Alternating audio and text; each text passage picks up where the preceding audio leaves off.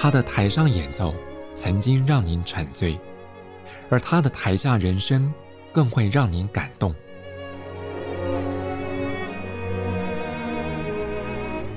国家交响乐团爱乐实验室 Podcast 名家登场，有生命的音符只为您演出。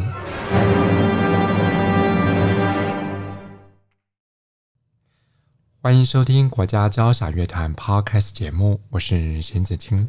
在流行音乐界有所谓的偶像崇拜，那偶像一出场，我想万人迷的风采绝对会让全场为之倾倒。但事实上，在当今的古典音乐界也不例外。在我们这一集国家交响乐团 Podcast 节目当中，为朋友们邀请到的，从他的外在的形象。演奏风采到他的音乐涵养，可说是征服了各个年龄层的乐迷。为各位请到的是享誉国际乐坛的小提琴家林品任。品任你好，子晴老师好，各位听众朋友大家好。提到品任，我想有些朋友们马上想到的，可能不见得是你的名字，反而跟流行音乐界的王力宏 画上了等号。这个有人称你是小提琴界的王力宏，这个昵称你自己怎么看？我觉得很荣幸啊，因为毕竟王力宏应该就是帅的象征嘛。然后，呃，人帅，然后歌又唱得好，又是创作型歌手，所以，呃，我一直觉得很荣耀了。就是我大概从呃国小国中的时候就有新闻报道是用这个 title 去报道我。那就是从小就是有被冠这个名号，但受宠若惊的感觉，受宠若惊。不过说实在，其实你日常生活当中，当然除了古典音乐的演奏教学之外，我们也知道你在流行歌曲方面，其实也是你很大的喜好。对，其实我呃国小国中的时候不曾听流行音乐，因为我爸爸他呃从我很小的时候就。给我一直要求我要听古典音乐，那其实也不是说禁止我听流行音乐，但是就是因为刚好家里没有那个氛围吧，就是所有听接触的东西都是交响乐或者是歌剧啊，小主要是小提琴音乐、钢琴音乐这样。那一直到我国三考完，呃，那时候叫做基本学历测验，考完之后就发现好像大家同学都在听流行音乐，然后那时候我爸就帮我买了一台那个元老级的那种 iPod，然后我就开始呃接触呃流行音乐这个部分。然后才发现原来呃是有这么不一样的元素在里面。然后我一开始听的其实是从周杰伦开始啊，所以周杰伦其实前几张一直到他的《伊兰范特西》这张专辑之前，我每一张都有，就是我都有去就补买回来，这样就是以前没有听过的，也就是全部都去把它补回来。然后一直到他后来每一年出新的专辑，我也都会去买，所以。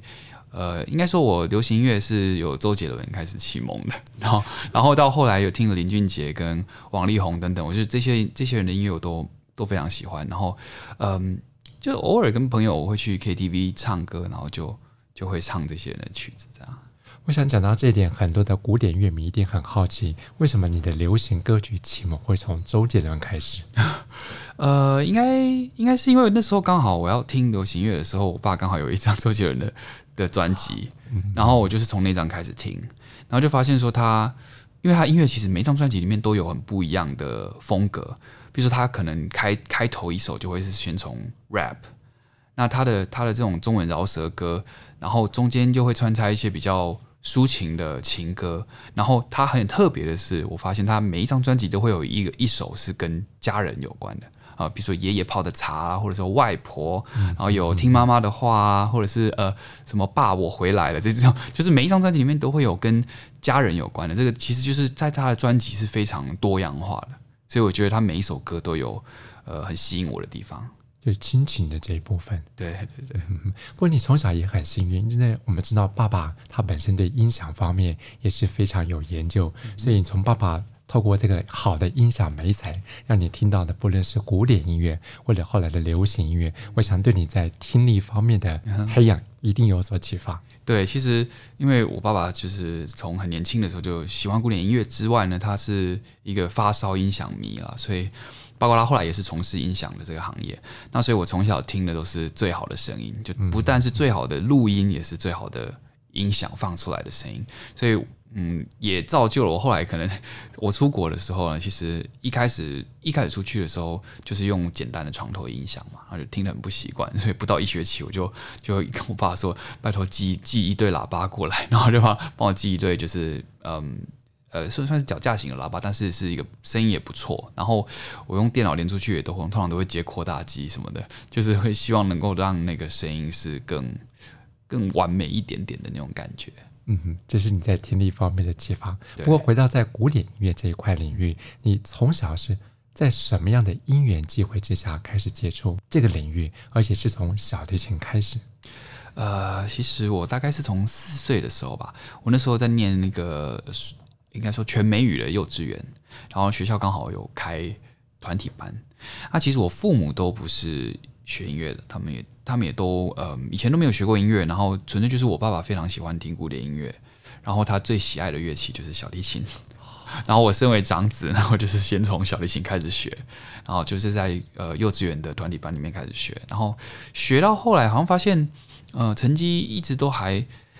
就是说进步的幅度都蛮大的，然后老师也觉得我蛮有天分的，所以我就开始参加一些台中，因为我在台中长大嘛，台中市本地的一些小比赛，然后成绩也很好，所以后来就觉得好像嗯可以开始往音乐走。那我国小是没有念音乐班的哦，因为也是原因是因为我父母根本等到他们知道有音乐班这个东西的时候，我已经超过那个年纪了，所以我是没有念音乐班，我是念普通班。然后到国中的时候，我就才考进音乐班开始念。嗯哼哼，从小到大其实也参加了许多国内外的音乐的比赛。我想就你的个人来看的话，最有成就感大概就是二零一八年参加那个号称是国际间小提琴界的奥林匹克音乐大赛。对，印第安纳波利斯小提琴大赛。那这个大赛对你来讲，它的意义在哪里？呃，其实我从二零一一年。哦就是第一个国际大赛，在纽西兰的 Michael Hill 国际小提琴大赛，就开启我的这个应该说我征战生涯。那其实以前也没有想想到说我会有办法能够参参赛，站在这种国际最大的舞台上，跟全世界最厉害的音乐家们一同去竞争的这种感觉。那当然一开始比赛的时候也是有一种怎么讲，就是觉得说好像没有特别有把握，但是。又有一种年轻的那种冲劲，就会觉得反正我也没什么好失去的，我也是就是年纪也是算小，然后也没有什么经验，所以我觉得可以就是尽情的冲，比较没有包袱。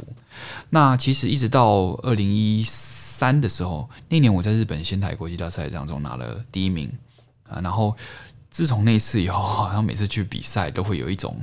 有一点类似小包袱吧。虽然呃成绩有有起有落，像我后来在呃德国汉诺威的呃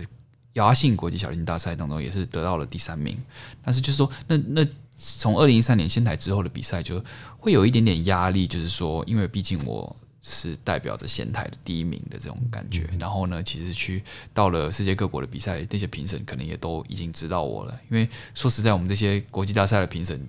应该也就是那几个在轮流当这样。那我又我又很不幸的呢，从来都没有老师坐在评审席过，所以等于说就有点像是都得靠自己啦。那靠自己的时候，有时候万一有不小心有一点失常还是什么，哦，评审可能就会。就会以这个作为借口，就会把我刷掉了。其实我也有确实有遇过这样，就是有一次我在比一个比赛，然后有一位欧洲非常知名的教授，他常常评审，那他很多学生也都赢过国际大赛。那有一次我在第二轮的时候吧，就有一个有一首曲子有点小失误，然后因为我们比赛每一轮完被淘汰的选手都隔天有机会能够跟所有的评审有见面的一个会面时间，这样。那那位那位教授就跟我说：“你没有表现出你最好的状态，所以我不让你过。”所以这反而是就是说，当你常常赢比赛，然后你要再参加下一个比赛的时候，反而评审也好，观众也好，对你会有额外的期待。如果你没有给他们更新奇或更惊喜的表现的话，可能就相对来讲会是一个劣势。这样，那一直到二零一六年，我那一年呃。八月跟十月的时候，分别参加了那个上海的 Isaac Stern 大赛，还有呃波兰的呃维尼奥夫斯基小提琴大赛。啊，你们注意到八月跟十月中间只隔了一个九月，所以我等于说维尼奥夫斯基那十月，我只花了九月一个月的时间就准备那个比赛，所以当时其实也是非常非常压力很大了。那那两个比赛我都有进到决赛，然后都是拿第五名，所以。我其实当时就有想过，我是不是因为说实在，年纪那时候可能也是二十五了吧，二四二五了。当然想说，会不会真的是该不要再比赛了？毕竟我也当时我也比了五六年了吧，就是国际大赛这样不间断，几乎每年都至少一个比赛，这样比了五六年了，就是觉得也有一点累了，然后也想要专心在演奏方面去更专精。因为其实我从仙台之后，二零一三到二零一六这三年间，我虽然比了很多比赛，但是在这之间，我也是也是国际上也是到处演出，所以演出加上比赛这个行程，当时而且我还在学校，我还在念茱莉亚的硕士，所以那个行程上的安排其实是真的也蛮累人的。所以我在二零一六比完维尼奥夫斯基之后呢，我就是暂时给自己一点呃喘息的，就是在国际比赛上面，我稍微给自己一点休息的时间。然后专心专心演出，但是呢，我很不幸，我在二零一七年呢，在大陆巡回的时候，就出了一场车祸，蛮严重的车祸，就是当时我两三个月是不能碰琴的。然后呢，在那那两个月的期间，我就反复的思考，因为当时我也不太能确定说，呃，有没有办法复原，然后复原到什么样的程度，那会不会拉琴受影响这样。啊，所以当时就是很焦虑，然后也很沮丧，就是整个身心是都很疲劳的状态。然后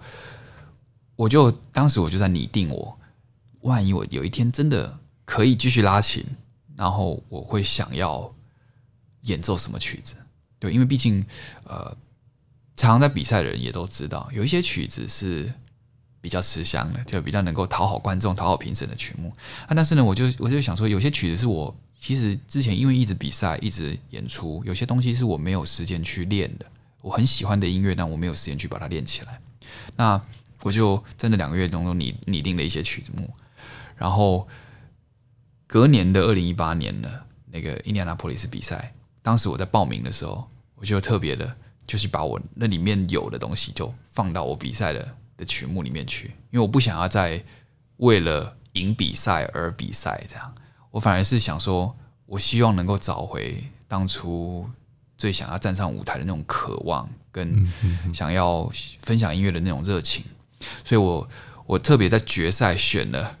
呃，苏格兰幻想曲，这布鲁赫的苏格兰幻想曲，这个曲子其实是在国际大赛当中是非常非常罕见的，因为决赛通常大家都会演奏什么柴可夫斯基啦、西贝柳斯、布拉姆斯，甚至萧斯塔科维奇这种，就是应该是说你拉完了，基本上就是前三名，就蛮蛮确定的，就是都是选这个曲目。那苏格兰幻想曲是一个我从我从小就很喜欢的曲目，那这曲子。为什么特别呢？我来讲一下，就是说我第一次听到这个曲子，其实是在呃，应该是国小六年级还是国中国初国中一年级的时候，有一部电影是大陆那边的电影，叫做《和你在一起》啊，就是刘小春，然后他是演一个呃呃中国可能比较偏乡地区的一个父亲。单亲的爸爸，然后带着小孩，小孩学小提琴，然后非常有天分。然后爸爸很努力的想要让小孩出人头地，所以带他到北京去找音乐院最厉害的教授，然后再带他想要出国比赛的这个故事。那当中有一遍有一个插曲，就是我当时看电影的时候，我就觉得哇，这个旋律也太美了。然后我就很积极的去找到这个旋律，原来是出自于呃布鲁赫的苏格兰幻想曲。所以我从那个时候就。一直非常非常喜欢这首曲子。那以前年轻的时候有练过，然后所以后来在比赛的时候，我就决定要用这个曲子来代表我，应该说人生中最后一个比赛的这个决赛的的呈现。啊，也是也是非常幸运的，因为毕竟这些国际大赛真的是能够参赛的呃音乐家都已经是非常非常优秀，而且呃运说实在运气也要非常好了。嗯、那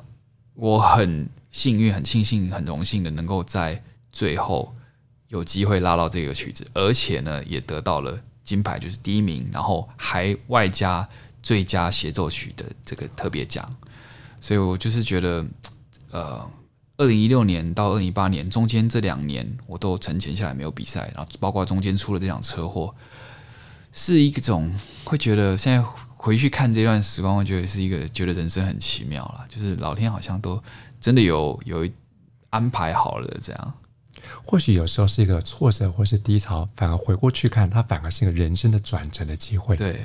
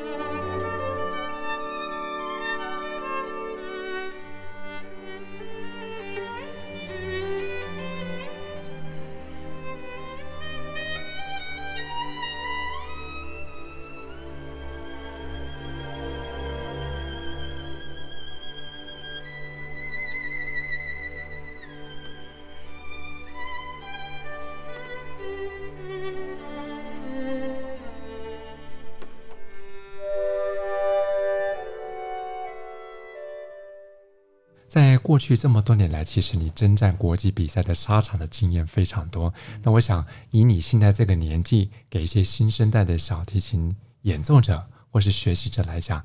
比赛是不是一个音乐生涯当中很重要的一个 key point？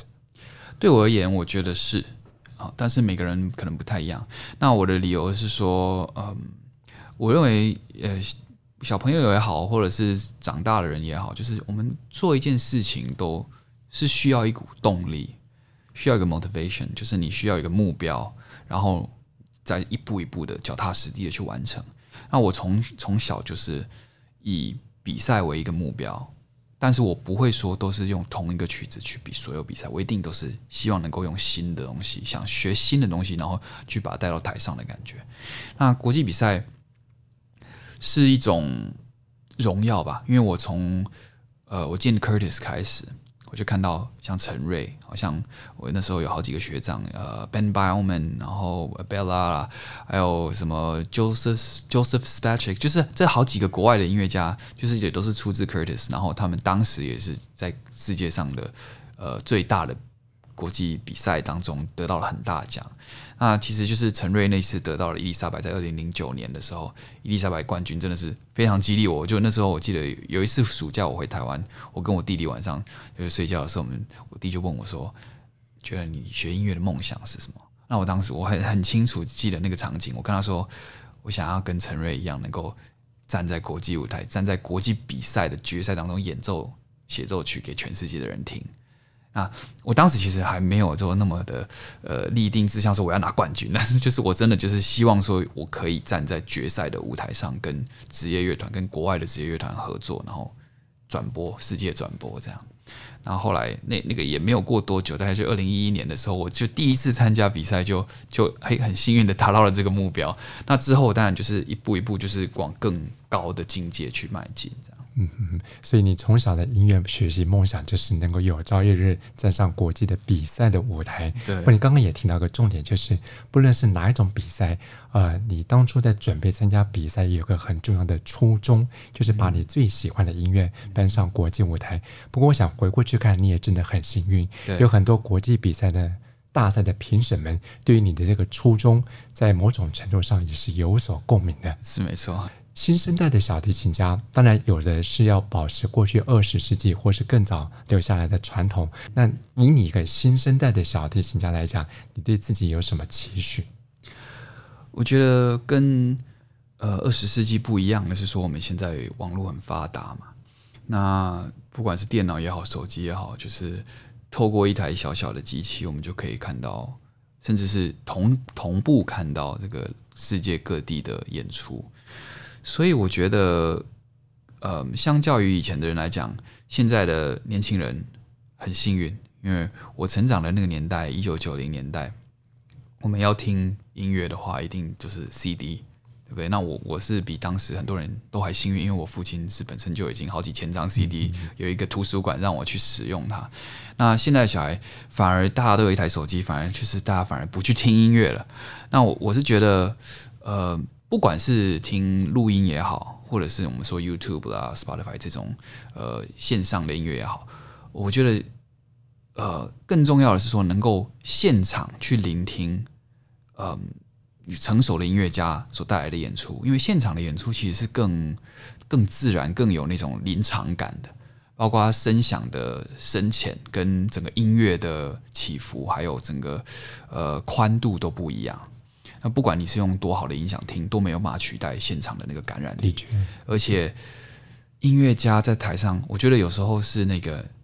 没有音乐，就是休休止符的那个时候的那个感觉。尤其是像譬如说，我上次没多久之前在听 NSO 的那个马勒交响曲，马勒，哎，我那时候是听听二号吧，然后就是听到乐章结束，然后所有的观众屏气凝神，没有人想要破坏那个音乐美好的那个宁静的那种感觉，就是这种东西是呃没有去音乐厅亲亲临现场是没办法体会的感觉。对，那我从小就听很多音乐，所以我希望。呃，如果说年轻的音乐家们有有志想要往音乐家的路去迈进的话，我认为，呃，大家应该听听不一样的声音，然后找到自己呃喜欢的样子，找到自己的音乐的风格，然后不断的去往你理想中的声音、你理想中的风格去前进。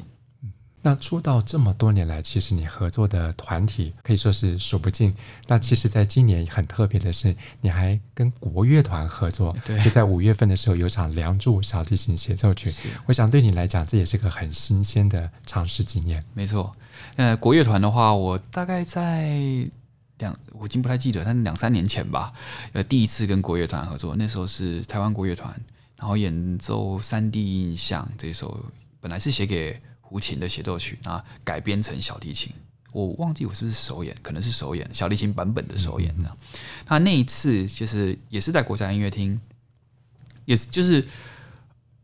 我觉得中乐团就是国乐团的这个声响跟交响乐团是非常非常不一样，是天壤之别的。尤其是他们的管乐，他们的声音就是会有一种怎么讲，让我觉得很呃。乡土，可是是一种比较，嗯，啊，找不到一个更好的形容词来形容情感上共鸣嘛？对，但是就是有一种，呃，就是虽然我是拉小提琴，那小提琴跟呃国乐器平常是不会有什么结合的，但是在这种协奏曲的呈现出来的感觉，会让我觉得好像也不会觉得很奇怪。有一种你用不同的语言，但是你却可以了解对方的那种感觉。那一直到呃几个月前，我又跟北四国一起合作《梁祝》，那这次我就更有共鸣了，因为《梁祝》我们大家都是非常耳熟能详。那他其实本来是写给西乐的乐团，但是他用国乐来演奏，就会就会在那几段那种特别的澎湃的 tutti part 里面，我就会觉得说。好像用国乐团能够比西乐团来来的更衬托那种张力跟对比，因为我们知道《梁祝》的故事也是非常的呃崎岖，然后起承转合是非常的明确的，所以我们在几个几段非常高潮的乐团片段的时候，我觉得反而用国乐团出来的声音是更能够达到那个效果。嗯嗯嗯。那我们看这个武侠小说，常常说这个习武的人学习。武功的人有一种叫人剑合一。对，那我想很多在现场听过你演奏的观众朋友会发现，在舞台上其实你不只是演奏小提琴，你好像是透过这个媒介，把你内在所有的情感，好像想一股脑儿借由这个媒介发挥出来。所以我们可以说是人情合一。对，所以当你在舞台上在诠释乐曲的时候，你当下那个感觉是什么？其实我平常在练琴的时候，包括我在教学的时候，我就会跟学生说，我每天呢，琴盒打开，音调准以后，我做的第一件事其实是练空弦。那空弦这个东西看似是一个很基础的东西，但是其实它是能够最能够让我进入到一种人情合一的境界的的一个步骤。因为我们在拉空弦的时候，其实你右手跟你的弓再接触到你的弦。然后弦再从琴箱里面发出声音，这整个的过程当中，你你如何去把这个声音控制到是你要的？因为空弦我们完全没有借助左手，对，也没有没有抖音，没有把位，没有一些很复杂的东西，就是最纯粹的一个声音出来。那这个声音你要能够把它控到音色要如何，音量要如何，那个那个是一个觉得是值得一一生去学习的东西。那在舞台上呢，其实曲目的表达也是呃，也是一个很有趣的东西。因为我平常在家里练琴的时候，我练琴的过程当中，我是会不断的呃去实验不一样的拉法啊，包括某个乐句的不一样的唱腔，然后我都会去拟定出一套呃我希望呈现的方式啦。但是这个乍看之下好像是有点理性，对不对？理性的分析，理性的去去决定说你要怎么做音乐的这一段。但是其实，在台上，我是又是感性的把它唱开来，就是没有再去给自己任何束缚。哦，就是练琴的时候，我们是比较有一套规矩去把它拟出来说我想要怎么做。但是在台上，就是把你练琴的东西去把它。笼子打开，让野兽出来的感觉。所以，不论是学习或是演奏，那真的是一种理性、感性双管齐下。没错。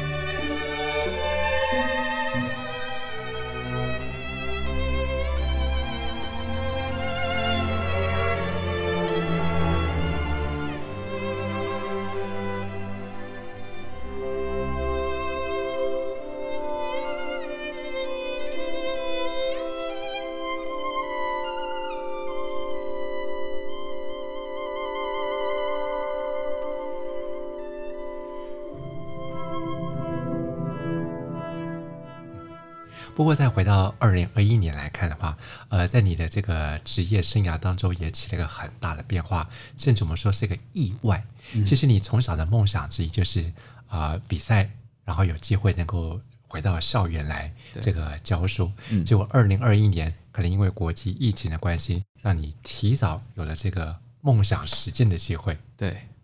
呃，其实我我大概。在二十出头岁的时候吧，我那时候好像也还没毕业，那就是有想说思考人生的方向。那当时我本来就是想说，年轻的时候当然能够冲越高越好，希望能够在全世界都有机会能够演出。那但是因为我非常喜欢台湾，就是台湾是我成长的地方，就是很喜欢这个地方，所以我就想说，有朝一日可能也是会希望能够回来台湾贡献所学。那当时是没有想到，可能就是当时预估是可能五十岁、六十岁的时候，等到就是说国外演出是到一段落以后，真的回来台湾奉献。那这次因为刚好疫情的关系，就是呃国立台北教育大学的呃院长，呃人文艺术学院的院长跟音乐系的主任，他们两位非常有诚意的。其实我们在呃。两三年前就有在探讨这个问题，那因为当时没有疫情嘛，那我是没有觉得说我有办法真的长期待在台湾教琴这样。那但是经过了这那一年的呃讨论跟协商之后，去就决定说，好像真的可以试试看，毕竟这个疫情会多久还不知道。那至少我多一个学期是一个学期，能够能够帮台湾的音乐圈贡献一点点。一点多一点时间是一点时间，那呃，他们也很通融的说，万一之后我需要出国演出，他们也会呃允许我，就是可以用视讯的方式跟学生上课，这样。对，所以回到校园，这是个意外。不过今年还多了另外一个小意外，就是居然连时尚圈也开始跟你有合作的机会。对，这个也是蛮有趣的，因为呃，其实也很感谢台湾的乐团跟呃音乐圈的这些乐迷朋友们的支持啦。我在台湾这一年来，国外都整个封城的情况，好像台湾是。唯一就是应该说是非常少数还有能够音乐会正常举行的地方，所以呃，国外的音乐家也都来不了的情况下，就我拉了非常多非常多的音乐会。那也因因为这一年的时间，我的应该说我不管我是我的 IG 也好，我的脸书也好的粉丝人数是成长非常多，然后也让更多台湾的朋友呃认识我。嗯，所以就有一些厂商 其实也有拍一系列照片，然后嗯。算是一个跨界的合作，这样。嗯哼。不过每个人从小都有他自己的梦想。当然，我们刚刚聊了很多，都是你在古典音乐演奏这个领域。有没有在这个领域之外，如果你想到你哪天不做了小提琴家，你最想当的职业？呃，我我从小我记得我国小二年级的时候吧，老师美术老师啊，有有一个作业是要我们画我们未来的职业。啊，这个只是一个题外话了。我当时画的是消防员，我 蛮有趣的，因为我就觉得，我觉得，呃，打火英雄是一个很令人钦钦佩的一个职业，所以我真的那时候我不知道为什么，我也很有印象，就是我画的是消防员。那到后来我开始真的，呃，长大了，懂事，念了一些书以后，我对历史是非常有兴趣的。对，然后呃，一方面是历史，一方面是。生物，所以其实这两个方向我都都，我觉得都，如果我我没有学音乐的话，我觉得我都可能会去尝试。那还有一个是比较有趣的，我从小就很喜欢恐龙。那我后来呢，有有稍微想一下，对啊，恐龙不就是历史跟生物的结合嘛？嗯，哎，所以这恐龙就是这个古生物学嘛，所以就是有历史又有生物。对，但是我觉得我可能可能还是会学医科方面的吧。所以其实我们家一直以来就是觉得医师这个职业是一个怎么讲，就是很令人憧憬的一个职业，因为他当然除了很现实，就是薪水很不错，但是就是我觉得救人这方面真的是，就像我小时候可能也是觉得我想要帮助别人，所以我想说我可以当消防消防员，但是到长大以后可能就觉得，因为医生他跟生物学有一点点关系，对我可能会从事。不一定是职业医生，可能就是那种呃研究方面的医生，就是可能研究一些基因学啦，或者是一些什么基因改造的生物学之类的这种东西。对，我觉得这个方面是我很有兴趣的。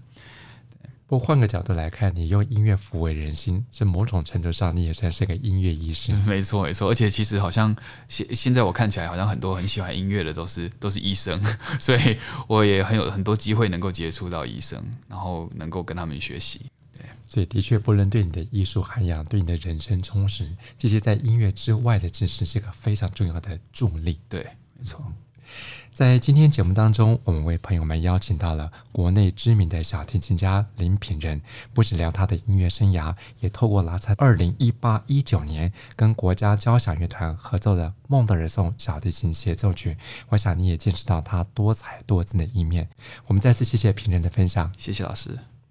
国家交响乐团 Podcast 节目，谢谢朋友们的收听，我是辛子清，我们下次节目再见。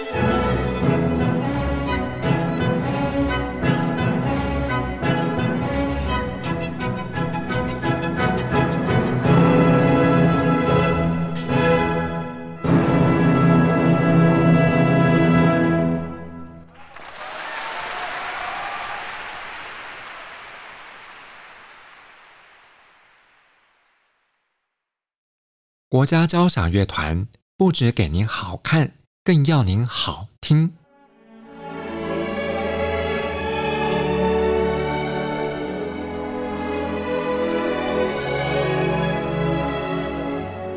国家交响乐团独家精彩实况，原创 Podcast 节目，舒缓音乐，